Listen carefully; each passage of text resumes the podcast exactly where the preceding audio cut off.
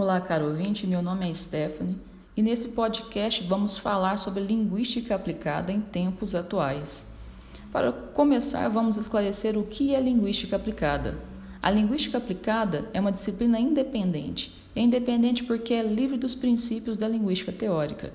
A linguística teórica é preocupada com aspectos de reprodução e memorização da grafia e de sons.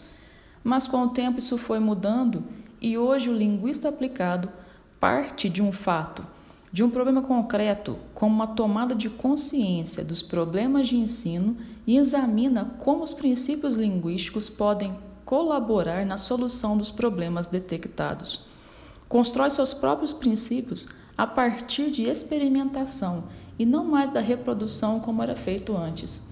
Então, a linguística aplicada seria o conjunto de pesquisas que utilizam os processos da linguística para resolver certos problemas da vida corrente e certas questões provocadas por outras disciplinas, que agora podem ter foco no social e não mais na palavra em si.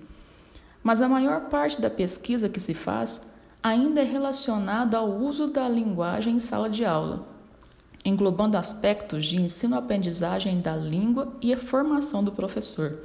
Atualmente, a linguística aplicada não tem a preocupação com o cientificismo, como antes, mas em fazer com que o pesquisador esteja no ambiente pesquisado a fim de levar o usuário da língua a refletir e construir considerações para compreender o mundo atual e como acontece o uso efetivo da língua.